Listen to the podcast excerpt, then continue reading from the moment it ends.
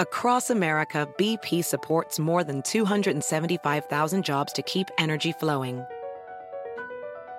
Jobs like updating turbines at one of our Indiana wind farms and producing more oil and gas with fewer operational emissions in the Gulf of Mexico. It's and, not or. See what doing both means for energy nationwide at bp.com slash investing in America. eBay Motors es tu socio seguro. Con trabajo, piezas nuevas y mucha pasión, transformaste una carrocería oxidada con 100.000 millas en un vehículo totalmente único. Juegos de frenos, faros, lo que necesites, eBay Motors lo tiene. Con Guaranteed Fee de eBay, te aseguras que la pieza le quede a tu carro a la primera o se te devuelve tu dinero. Y a estos precios, quemas llantas y no dinero. Mantén vivo ese espíritu de Ride or Die, baby, en eBay Motors. ebaymotors.com. Solo para artículos elegibles se aplican restricciones. Amigable. Amigable. Ocurrente. Brillante. Carismática. Divertida. Obvio, sí soy. Hola, soy Paola Sasso y les traigo el nuevo show más top in the world. Bla la la. Tendremos a los artistas más top del momento. ¿Qué es lo más vergonzoso que tus padres te han cachado haciendo? El amor con pareja y sin pareja. Lo último en tendencias y ¿sabes qué? El chisme del mundo del espectáculo. Cuéntanos qué mentira. Chin, me cacharon y valí. Este, una vez que le dije a mi mamá que era orégano. En vivo, todos los martes y jueves, de 5.30 a 7 pm centro. Escúchame Nam. Por cierto, no olvides suscribirte al podcast en Apple Podcast, Stitcher o en tu plataforma favorita. La la la. No me olvides, sí soy Paola Sazo. Y ya llegó, ya está aquí. ¡Eh! Oigan, nació un 9 de diciembre. Es cantante, rapero, compositor argentino de hip hop, considerado uno de los mejores guitarristas del rock argentino. Sagitario, amante del fútbol. Muchos quieren ser como él. Y no los culpo. De Argentina para el mundo. Trrr, Dante Spinetta. ¡Eh! ¡Ay, sabor! Hola hermana, hola hermana, gracias por la presentación. Ay, falta más. Casi me pongo colorado. Ah, le gustan los lentes ganadores también. vos Las también. gorras. Claro, somos del team. Sí. ¿Cómo estás, Dante? Team Gafas. Eso. Muy bien, eh, muy contento de estar acá en México, estar acá con vos. eh, hace rato no venía, así que muy feliz, ¿no? México es como mi segunda casa, en realidad. Hace, o sea, de mi carrera musical todos los años he venido y después de con la pandemia y todo, bueno, obviamente se cortó, eh, pero bueno, acá estamos de nuevo. Oye, empezaste bien bebé en la música. Sí. ¿Cómo fue todo eso? ¿Cómo te diste cuenta que eras un ganador triunfante cuando eras chiquito? Sí, porque hay niños que dicen, ay mamá, quiero jugar fútbol. Los llevas a, a, pues, al estadio, a la cancha y no saben ni patear y no son buenos. Claro. O sea, una cosa es que te guste y otra cosa es que Sí. te des cuenta que realmente sí tienes talento. Y yo creo que, bueno, hay algo que pasa que, que- que con la música que, como me lo tomo yo por lo menos, que es que no puedo, eh, no puedo no seguir lo que amo. Sí. ¿Me ¿Entendés? Que realmente no, no tuve como elección en eso. Ni siquiera dije voy a ser músico. Sí. Lo sentí tan fuerte que siendo mi papá músico y eso, capaz hubiese sido otra cosa. Y, pero no, era, era una cuestión de que qué era lo que te excita, ¿viste? Ver, ver los instrumentos. Yo estaba en los ensayos, no solamente de mi padre, sino de Fito Páez o de Charlie cuando me llevaban. Y me quedaba viendo y capaz cuando el músico se levantaba me quedaba tocando el instrumento un poquito. Y ellos, Como- no toques. Sí. Ah, Ha- había algunos que desafines la sí. guitarra. Sí, había, claro. Y, y- pero había otros que capaz me colgaban la guitarra y me decían, mira, Sí. ¿viste? Y era como, wow, la distorsión, el volumen, los aplausos, ¿viste? Eh, y después, eh, nada, fue como una cuestión como natural que de golpe estaba arriba del escenario y con, con mi amigo de toda la vida, Emanuel, y bueno, éramos un grupo que se llamaba Vila Curia Quien de Valderramas y bueno, yo tenía 14 años cuando arrancamos y sacamos el primer álbum. Éramos realmente, eran unos bebitos. eh, real, éramos, o sea, no tenía ni un pelito de barba, vi- virgen obviamente, a los 14 generalmente, pero, pero, pero con muchas ganas de aprender y sin miedo, Sí. porque algunas veces el miedo eh, o el miedo a no encajar o algo puede llegar a ser un enemigo del arte. Eh, ¿no? Y, yo no, no- tuve miedo, también estando con un amigo, y eso era como que no teníamos miedo de, de ser quien éramos. Y empezamos a hacer algo que era nuevo en ese momento, que era rap. Y cuando la gente, había mucha gente que nos, nos tiró mucho hate por Sí. qué es rap, ustedes que se creen que son norteamericanos, esto, lo otro, y Y nosotros... tú, Joe, Joe. Claro, Ah. claro, yo, yo. Y, y- y- y nada, pero le seguimos dando porque creíamos en nuestra revolución, creíamos en, en que éramos parte también de, de- de una generación latinoamericana que, que- que iba a crecer y que iba a hacer ruido. Y bueno, y, y pasaron muchas cosas, ¿no? De, de ahí hasta ahora, ¿no? 30 años de hacer música, ¿no? Pero... eh, ¿Cómo le haces después de 30 años y pareces de 16? ¿Qué comes? A ver, dinos por favor. No, no, no, no, no, tampoco de 16, no. No. 16 y medio. Claro, no, no. No, creo que mm, hay algo que me hace que, que es, creo que tengo la suerte de trabajar de lo que amo, que eso es mucho en este Sí. mundo. Eh, hay muchos músicos o mucha gente en general que no, no puede subsistir o no puede pagar las cuentas con lo que ama y tiene que hacer otras cosas y, yo me considero muy afortunado y bueno, por eso este último disco que se llama Mesa Dulce es un disco de agradecimiento también a, la a la música, a, la gente, al amor, ¿no? a, a todo lo que significa eh, compartir este viaje que es la vida a través ¿no? de, de las canciones. ¿no? Oye, y en la escuela, que cuando faltabas y te regañaban los profesores y todo, después a cuando ya tienes 18, que ya que te decían, no, no pasa nada, yo te ayudo con los apuntes, ¿así? Ya no iba al colegio. Ya, dejaste No, porque en realidad yo no terminé el secundario. Sí, No es buen ejemplo, no lo hagan. Sí, yo trabajaba mucho. Pero en tercer año, yo ya todavía tenía 16 y vivía con mis padres y, y- y esas 24 y medio llegaron a 25 y me quedé libre. Entonces llegué a mi casa y le dije, papá, mamá, no voy más al cole. Se ¿Y qué te terminó. dijeron? Se armó un quilombo. O sea, todo.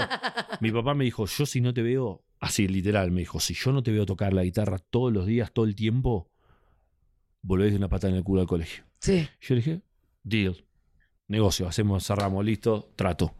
Y ahí me puse a tocar En todo el tiempo. Sí, Tres sí. de la mañana, Eli. ¡Ya En- cállate! En, en la ducha, ¿viste? Bañándose. no, no. eh, pero bueno, a partir, creo que después, a los 18 sacamos, yo tenía 18, Emma tenía 20, sacamos Chaco. Y ahí sí nos cambió demasiado la realidad. Porque Sí. éramos chicos que. que primero veníamos dos, de dos familias artísticas eh, que realmente no teníamos muchas cosas materiales. Teníamos otras cosas, pero materiales no. Sí. Eh, y bueno, y de golpe era como, che, me puedo comprar las Nike Air que quería, puedo Sí. tener una Campé. Uh, viste, era como. Y de golpe empezamos, nos empezó a ir demasiado bien, como que nos. Bueno, no, me, me he comprado bastantes pelotudeces. Sí, a ver, a ver, ¿cuál crees que es la más así? Uy. Ropa muy cara al pedo, por ejemplo, también eso. Algunas veces que decís, che, ¿para qué me compré esto y no lo usás? Sí. Eh, pero eh, en realidad sigo comprando muchas cosas que capaz para mucha gente serían estupideces. ¿Cómo Yo colecciono, cosas? por ejemplo, muñequitos de Star Wars. Ajá. Y me compro mucho de eso. Y a mucha gente me dice, ¿gastás la plata en esto? Vale un montón. Bueno, sí. Sí. ¿Y tienes tu, tu cuarto como de Star Wars? Tengo un sector. Tengo, Ah. sí, sí, sí. co- Así como tenemos un- somos varios amigos que somos medios.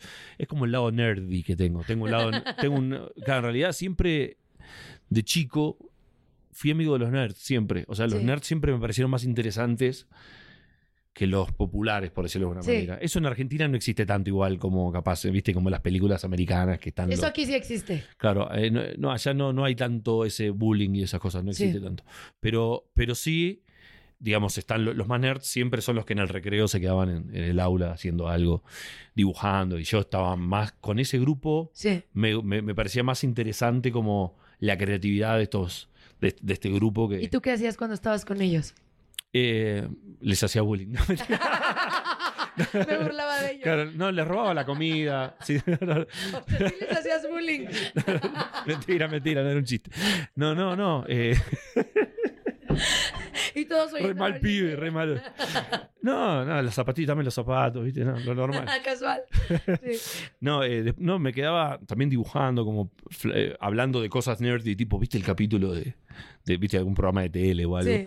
Eh, pero también con el otro lado me llevaba bien, con el lado más sporty, de, de Sí. salir a, a correr y a ver quién corría más rápido y jugar al fútbol y todo, también me llevaba bien.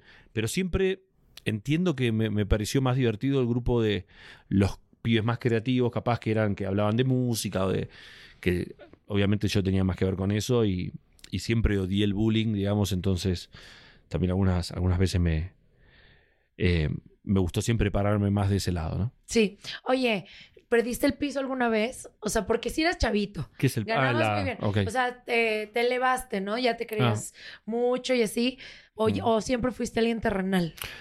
Eh, suena medio medio agrandado, ¿no? Decir que nunca lo perdí, pero es verdad que siempre mantuve los pies bajo la- en la tierra. Sí. Bajo la tierra no. No, bajo la tierra no, que esperemos que dentro de muchos años. No, eh, no, pero creo que fui criado de una manera también de, de eso es importante mantener la humildad, no creérsela, seguir y en mi caso también siento que en la música por más de que hace muchos años estoy hay que seguir manteniendo eh, que para mí es, es vital, tiene que ver en mi concepción eh, o cómo es mi cabeza, digamos, eh, seguir necesitando ser un alumno, digamos, del sonido, seguir Sí. aprendiendo de los maestros, de los de antes y los que están ahora también, los nuevos, eh, no creérsela. Sí. Los que se la creen se pierden de algo y es súper importante que seguir viviendo bien, ¿no? Porque te metes una presión y, y he, visto, he, he visto, he visto muchos artistas que realmente en algunos momentos les cambia porque se la creen y es medio cringe, es como, Sí. viste, como los ve que, che, ¿qué te pasó? ¿Conoces a alguien que, que nosotros conozcamos? Que se le haya subido. sí, ¿Cómo al- se llama? No, Ay, claro que sí. no, no, no, no, pero, pero realmente hay gente que sí que se le sube o empieza a tratar mal a la gente. ¿eh? Sí. Boludo, ¿qué te pasa? Claro. ¿Cómo vas a tratar mal a la gente? ¿Quién te crees que sos? Y Sí, por la gente que, que tú comes, porque todos ellos te escuchan y tú eres popular por sí, la gente, o ¿no? ir a comer a un lugar y tratar mal al, Al mesero. al mesero, tipo, Sí. "Ey, ¿qué te pasa? O sea, eso para mí es una pérdida, digamos, de energía muy grande, pero también es correrse el carril, es correrse el camino que te tocó y, ¿no? Eh, pero bueno, hay gente que también maneja la presión de esa manera o que se vuelve más susceptible o que se cree que todo el mundo quiere algo de, de ellos. eh, pero hay que mantener el ego tranqui, porque el ego también puede ser un enemigo justamente del arte, porque en la que vos te creíste que sabes todo, justamente dejas de investigar y dejas de tratar de, de- de- de innovar y de ser mejor y, y ahí se terminó todo. Ay, oye, ¿por qué te separas del grupo si eran tan amigos? ¿Qué pasó? Por la droga. Mentira. Ay, yo, ¡ay! En exclusiva. no, no, no. eh, fue por. No, en realidad, con Emma. A ver, realmente nos, nos conocemos desde que nacimos porque nuestros papás eran mejores amigos. sí, Eh, pero bueno, después creo que también de tantos años de darle juntos, ¿viste? Y recorrer, o sea, el mundo y nuestras vidas, también vivirlas juntas todo el tiempo. O sea, imagínate que estamos todo el día juntos en eh, hoteles, estos shows. Lo vi, a Manuel lo, lo vi más que a mi familia por momentos. sí. Y bueno, hay un momento que creo que también cada uno creció y los gustos empiezan a disociarse un poco, cada uno musicalmente quiere hacer otra cosa. Y no hay un problema, no hay un problema real. Seguimos juntándonos a jugar al fútbol, sí. que de hecho hace poco mi combo de fútbol le ganó al de él, quiero decirlo Nada públicamente. más también. aclarando. Sí, eh, como siempre. Hay que ganar, hay que ganar el fútbol. Eh, Emma quedó caliente, hicimos con la vena acá, quiere la revancha, se la vamos a dar, pero que, que todavía siente un ratito más. Vamos. que te ruegue, que Claro. te ruegue por jugar. Pero, eh, pero no hay un problema eso a nivel personal, Sí. sino simplemente distintos caminos. Eh, Ilya Kuriaki, o sea, voy a decir también que por otro lado estamos haciendo un documental de la banda que va a estar increíble con todo el footage viejo, así en los 90 filmado en distintos formatos, desde VHS compact y, viste, 8 milímetros, está buenísimo. Éramos muy chiquitos recorriendo distintos lugares del mundo, hay mucho material y estamos compilándolo en un documental. Pero la banda no va a volver a dar un disco, calculo, en- así nuevo. Sí. Capaz en un momento vamos a algún tour si nos divierte, pero también por respeto a lo que hicimos, no hay que meterse al estudio a hacer cualquier cosa por un hecho comercial. Claro, La banda dejó buenos discos, hay que dejarlo ahí. sí. No bastardiemos lo que hicimos. Hay que saber dónde retirarse, ¿no? También. cuándo. Exacto, no podés hacer Sí. tipo un disco de, de mierda. Puedo decir, ¿no? Sí, claro, mierda. claro. Podemos hacer un disco de mierda por simple hecho de- de algo comercial y satisfacer a qué. Sí, ¿Satisfacer a qué? Si no haría, digo, no, no diría, uy, che, no tengo plata, voy a hacer música que no me guste para vender. No. Haría otra cosa. ¿qué cosa harías?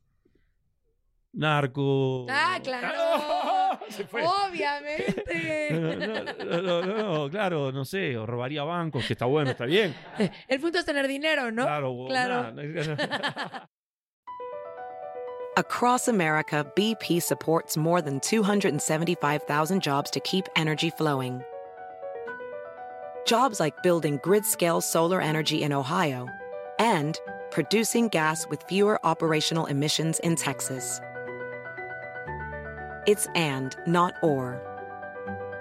See what doing both means for energy nationwide at bp.com slash investing in America.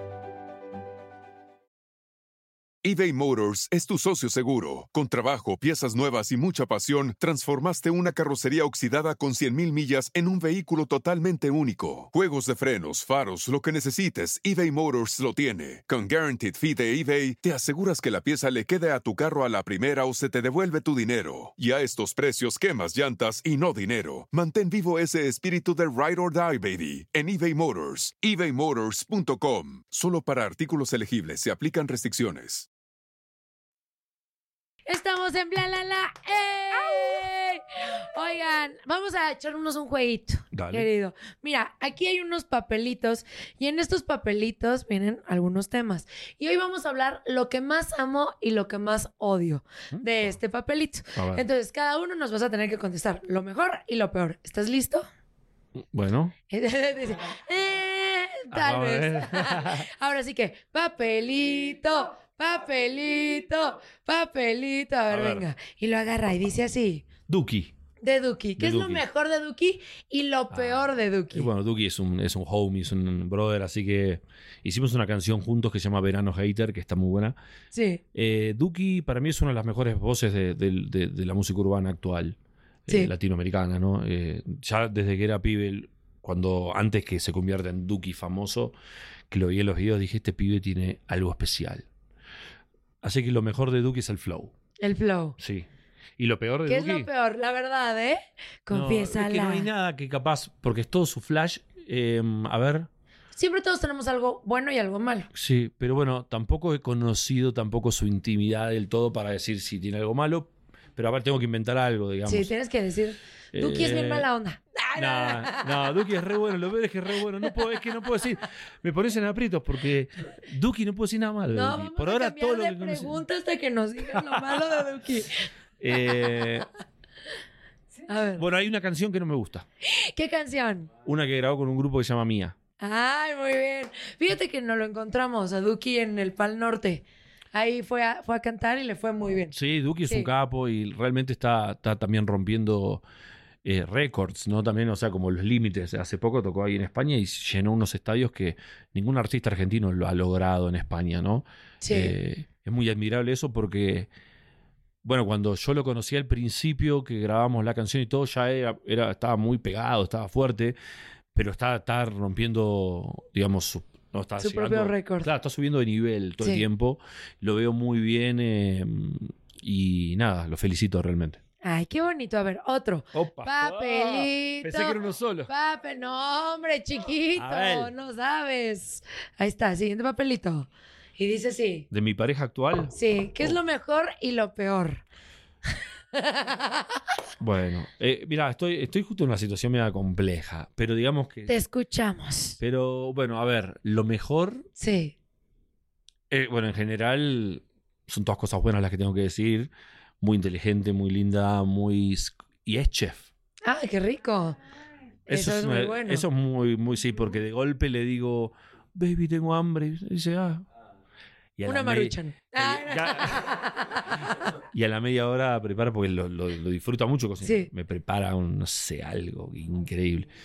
Eh, pero, a ver, lo peor, sí.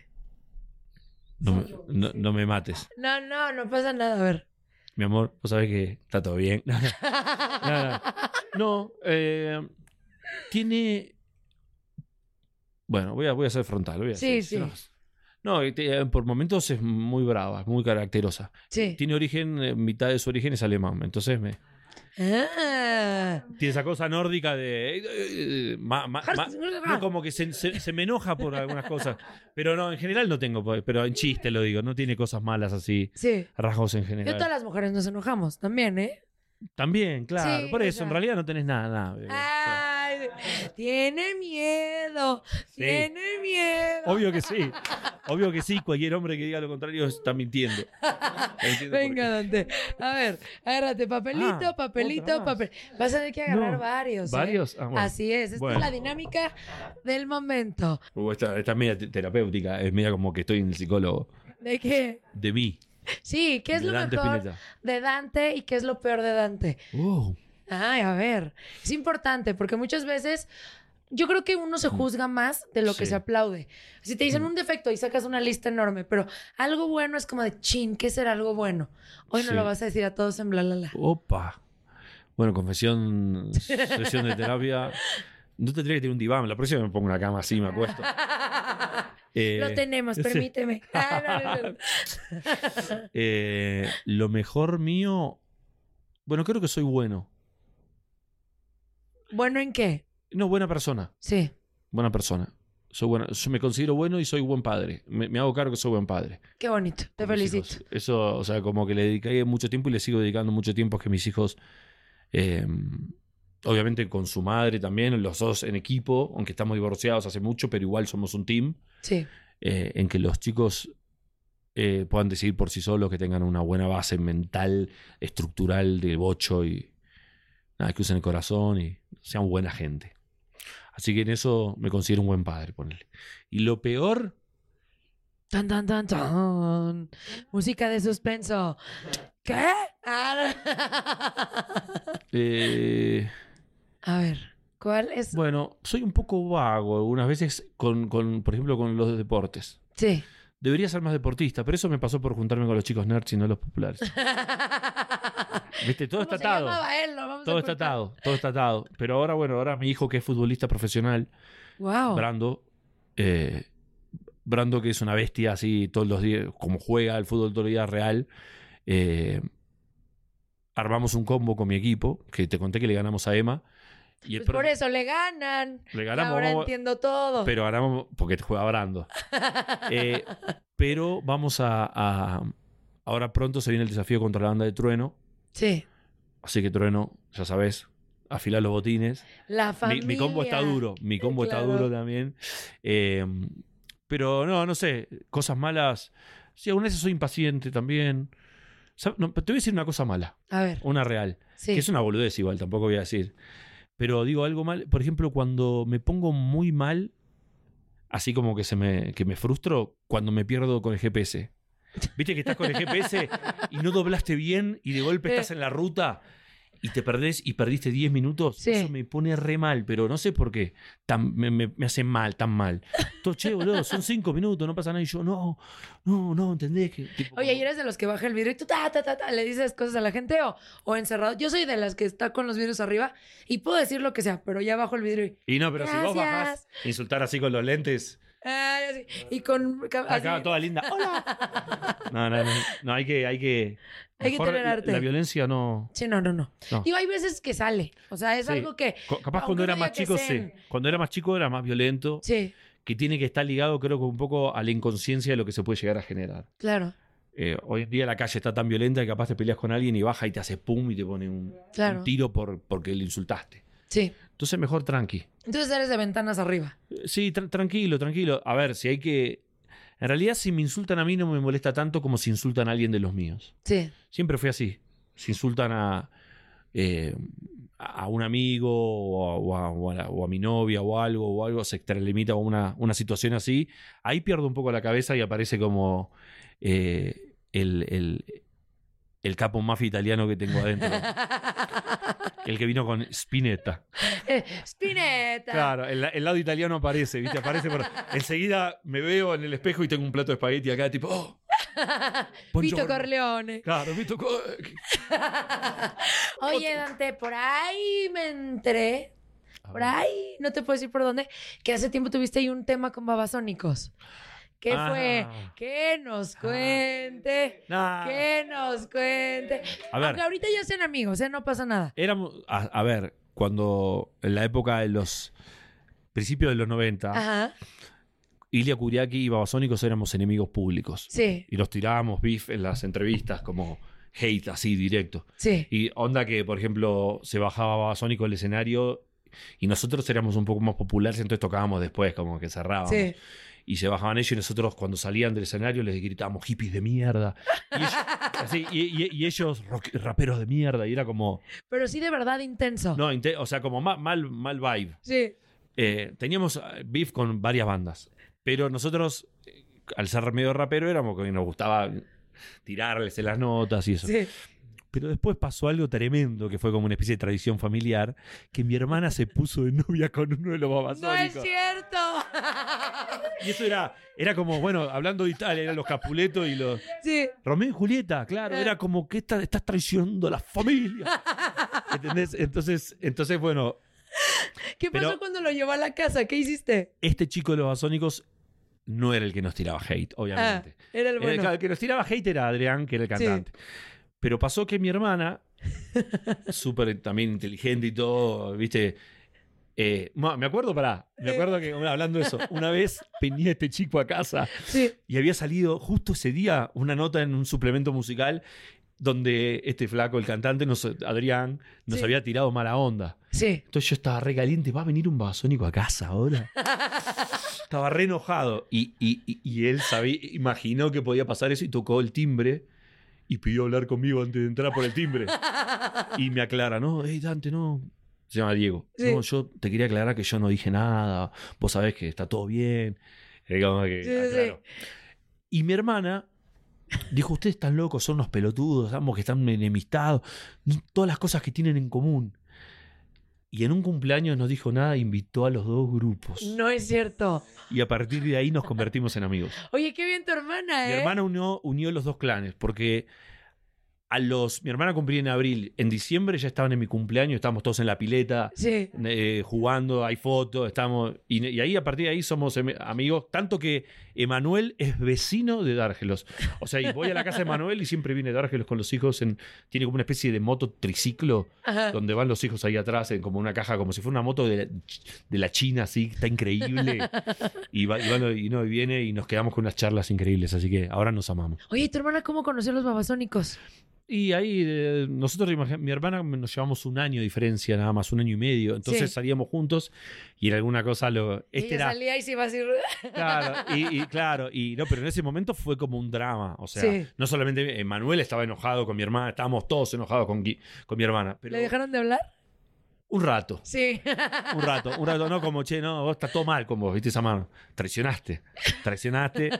Pero fue al final lo que tenía que pasar y fue muy bueno porque unió algo que hubiese, yo que hubiese, capaz hubiese continuado años. Claro. Pero ¿Cuál fue el peor momento que tuvieron ustedes así, de banda contra banda? eh, con Turf, Con Turf. sí, con la banda Turf, Ema- Emanuel le pegó un cachetazo a. Emanuel, ¿Cómo? yo digo, Emanuel ahora ustedes lo ven tranqui, es un pibe tranqui, que canta canciones más pop de amor, pero Emanuel era bravísimo. Sí. a otro level, cosa que y era un poquito más grande que yo. Y, y había como un grupo de amigos y de bandas que era como que no, cuando nosotros nos volvimos muy populares, e- era como, uy, se vendieron, ¿viste? ¿Por qué no vendimos? Nada más no fue bien, ¿no querés Sí. que nos vaya bien? Bueno, y había uno que dijeron hablar una nota, eso, hablar una nota en una revista que era como media indie, que hablaba muy bien de nosotros hasta que nos fue bien. Sí. Y era como, hey, boludo, ¿por qué? Y, y esa noche estábamos en un lugar que se llama Prígida Mí, que estaba todo el tiempo estaba Charlie, estaba, estuvo, estaba Curiaki, había muchos músicos. Charlie tocaba casi todos los días ahí.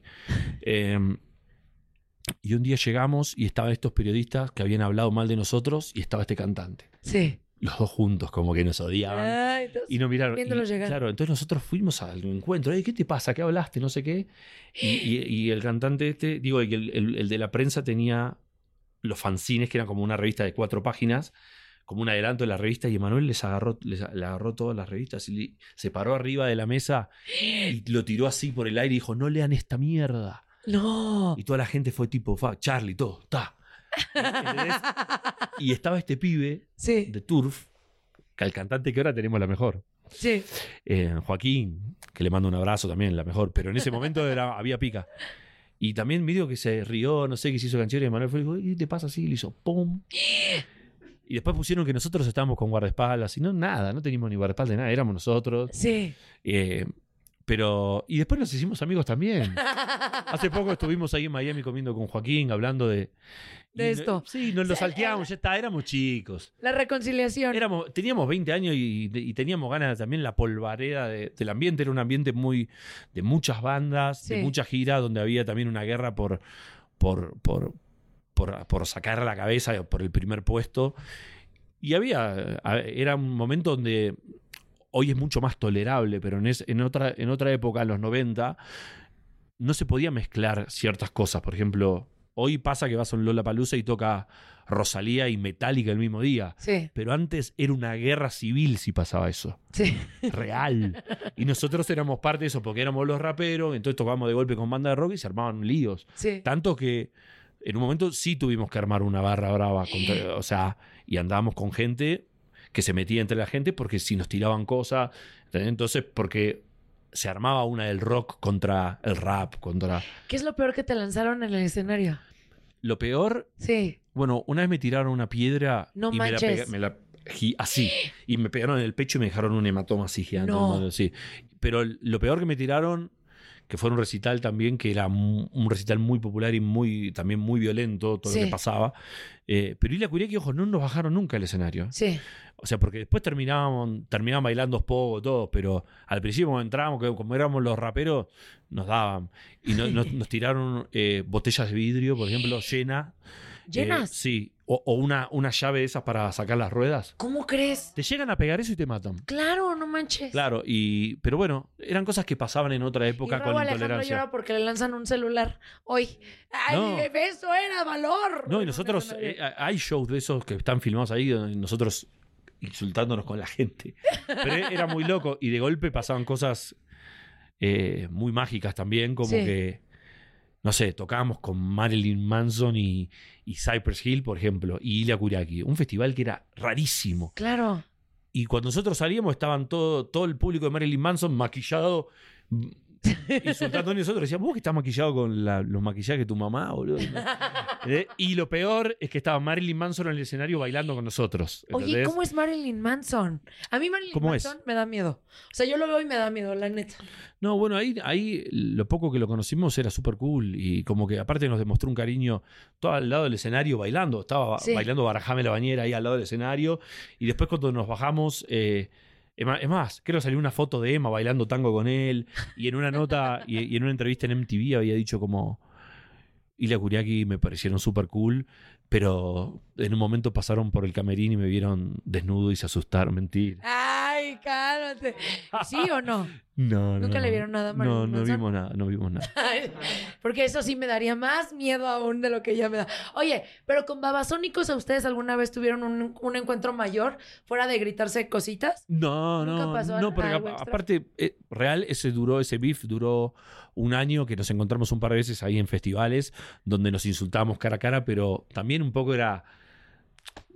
No era tan agresivo como que nos Sí. íbamos a pegar, ponele. Y, pero, pero después cuando mi hermana, ya cuando después lo de mi hermana ya está, amigos, amigos Ya, real. Amigos por siempre. Sí, amigos de cumpleaños, de todo, de verdad, de juntarnos, de reírnos cada vez que nos encontramos, de, viste, de. Es más, hice una canción con Adrián. Sí. eh, en, en mi disco Pirámide hay una canción que se llama eh, Cumpa el Mero Mero, eh, que es una canción que es una de mis favoritas del álbum, que la. Parte de la letra, bueno, todo el hook, y eso lo cantamos con, lo, lo escribimos con, con Adrián juntos, y lo cantó él, y vino a cantarlo varias veces en vivo, así que hay, hay una amistad real y profunda. Qué bonito, ¿eh? Me da mucho gusto. El amor triunfó. El amor une, une a la gente. Eso, muy Dale, bien. Vamos para los Qué bonita amistad. Sí, sí, sí. y yo soy Pausas, hoy estamos en Bla La La. ¡Eh! Sí. Y mi querido Dante ya tiene los papelitos. Sí, es como que me- me- al final me terminó gustando. Uno más. sea, nada. ¿Uno más? Más unos cuantos. A ver, Eh. Bueno. ¿qué es lo mejor y lo peor? Lo que más amas y lo que más odias de Del hip hop. del hip hop. Que dices, yo amo esto, odio esto. ¿Qué será? Eh, bueno, en realidad, bueno, de la música en sí, del estilo, no, no hay nada que odie, pero sí hay momentos que. que. A ver, amo la música, el hip hop, la, to- to- todos los elementos del hip hop, no solamente el MC, ¿no? sino el beatmaker, el productor. que es como el sexto elemento en realidad. Eh, pero también el breakdance, todo lo que trajo la moda, todo fue, es una parte de mi vida muy importante. Y obviamente hoy hago funk, pero, pero también hago un poco de hip hop. Hay canciones que rapeo y siempre en los beats y todo que también. O sea, quedé siendo beatmaker también gracias al hip hop Sí. y descubrí muchas cosas del funk gracias a samples que usaba el hip hop. Así que el hip hop no puedo decir nada malo en realidad. Puedo decir que en algún momento eh, hubo una parte de la movida que, que había como un beef constante entre todos que era como, uy, ¿viste? Y creo que, que ahora que lo- las nuevas generaciones que se unieron entre sí llegaron mucho más lejos. Sí. Y había muy buenos raperos en, lo- en los 2000, por ejemplo, pero que eran enemigos entre todos. Entonces Sí. no se podía hacer ni un festival. Nunca creció en comunidad. ¿Entendés? Y eso fue algo que me molestaba de, la, de, de lo que pasaba en el hip hop, en los, en los por lo menos en el 2000, algo en Argentina, ¿no? Sí. Yo hablo de, de lo- de la movida que más conozco. Pero de hip hop no hay nada que no me guste en sí porque música que habla de... habla de muchas cosas diferentes, digo, pero es, pero es una... Eh, obviamente creo que es una... Es un movimiento cultural tan importante que no solamente trajo... Trajo cambios absolutamente en todo, ¿no? Desde musicalmente, moda. eh, bueno, hoy ves a los referentes, no sé, de Kanye haciendo Sí. Valenciaga, bueno, hacían ya, ¿no? Sí, ya. Pero bueno, Está vetado. Sí, Ah. sí, está, está- hasta que lo- se comió el cáncer. Pero, pero Fa- Farrell está ahora con, con Louis V también, Sí. que vos decís, wow, loco. Entonces, bueno, pero ya lo veías con Babe, haciendo data increíble. eh, eso hablando de moda, pero en la música, en todo, en cómo se camina, en cómo llevas, en abrirte en la, expresión, cuando arranca el hip hop, el rap, y no se escuchaba bandas como Public Enemy, que eran bandas que estaban hablando de cosas sociales súper duras, o NWA, y que escuchabas que era la primera vez que también se hablaba como se hablaba en la calle, realmente. Había como una realidad muy fuerte que era plasmada. Y eso se lo debemos al hip hop, creo que también esa honestidad brutal, ¿no? Claro. Ay, qué profundo. Qué profundo, muchachos, de uno. Ay, su manager. Obviamente. O sea, ¿qué le recomiendas a los chicos nuevos que están iniciando en la música? Que sí lleven lo visual a cabo. ¿Cómo llevarlo? Sí, bueno, está bueno, creo que siempre hay una manera de ser originales, de, de- de jugar con eso. Y para mí lo que sigue importando siempre es tener una buena idea en cualquier, en, en cu- en cualquiera sea el formato del momento, ¿no? Sí. es tener una buena idea, hacer una buena canción. Para los chicos que se quieran dedicar, a dedicar a la música, arranquen por dedicarse a la música y aprender a tocar y a, y a cantar y a... Sí, prepárense. Claro, prepárense porque eso te da mucho más herramientas de lo que pensás, más allá de que, que tenés muchas posibilidades de, de- con la tecnología que te puede ayudar un montón. Pero cuanto más sepas lo que estás haciendo, tenés mucho más herramientas para, para desarrollar lo tuyo y aprovechar también, obviamente, toda la tecnología y las redes y todo lo que hay alrededor. Pero arranquen por lo que se necesita para, para hacer música, que es hacer música. ¿Y qué opinas de todos estos TikTokers que son músicos, que no cantan, que no tocan un instrumento, pero como tienen muchísimos seguidores, los posicionan en la música? Bueno, está, está bien, está bien que cada uno haga lo que, lo que, lo que le plazca realmente. No. A ver, hay cosas que me pueden gustar o no, pero, pero siempre alguien que hace también lo que le hace feliz también está bien, ¿entendés? ¿Quién es uno para juzgar también? Creo que. Dante Spinetta. Ah, No, pero lo que digo es, es- es real que también es subjetivo eh, el arte, qué qué es bueno que no, qué te hace bien o que no, digamos, pero después hay cosas que sí con el tiempo duran más que otras porque están hechas desde otro lado y con la Claro. música pasa eso generalmente. Sí. Es como que bueno, hay, que, hay cosas que quedan como un fenómeno del momento y después pasan y, y hay otras cosas que perduran porque están hechas con otra intención, con otra profundidad, otra complejidad intelectual, por decirlo de alguna manera, más grande. Pero, pero está bueno estar en movimiento y hacer lo que, lo que uno quiere también. No estoy de acuerdo con esa gente que critica todas las cosas nuevas, ¿viste? Como... Nada, yo también fui el pibe de 16 años, 15 años que hacía algo que, que nadie entendía. Rap, eh, me criticaban. Yo no voy a hacer lo mismo que como los que me criticaron. Eh, llegarán los que lleguen. Qué bonito, qué bonito, de verdad. Muchas gracias por habernos A acompañado. vos, gracias. Eres un ganador y por favor no se pierdan toda su música que está espectacular. Un ganador. Muchas gracias por habernos acompañado. Gracias. Y aquí estuvo Dante Spinetta. Venga. Estamos en La La La. Vámonos. Amigable. Amigable. Ocurrente. Ocurrente. brillante, brillante, carismática, divertida, divertida. Obvio, sí soy. Hola, soy Paola Sazo y les traigo el nuevo show más top in the world. Bla la la. Tendremos a los artistas más top del momento. ¿Qué es lo más vergonzoso que tus padres te han cachado haciendo? El amor con pareja y sin pareja. Lo último en tendencias y ¿sabes qué? El chisme del mundo del espectáculo. Cuéntanos qué mentira. Chin, me cacharon y valí. Este, una vez que le dije a mi mamá que era orégano. En vivo, todos los martes y jueves, de 5.30 a 7 pm centro. Escúchame en AMP. Por cierto, no olvides suscribirte al podcast en Apple Podcast, Stitcher o en tu plataforma favorita. La la la. No me olvides, sí soy Paola Sazo. BP added more than $70 billion to the U.S. economy in 2022 by making investments from coast to coast. Investments like building charging hubs for fleets of electric buses in California and starting up new infrastructure in the Gulf of Mexico. It's and, not or. See what doing both means for energy nationwide at bp.com slash investing in America. Want the same expert advice you get from the pros in the store while shopping online at discounttire.com? Meet Treadwell, your personal online tire guide that matches you with the perfect tire for your vehicle. Get your best match in one minute or less with Treadwell by Discount Tire.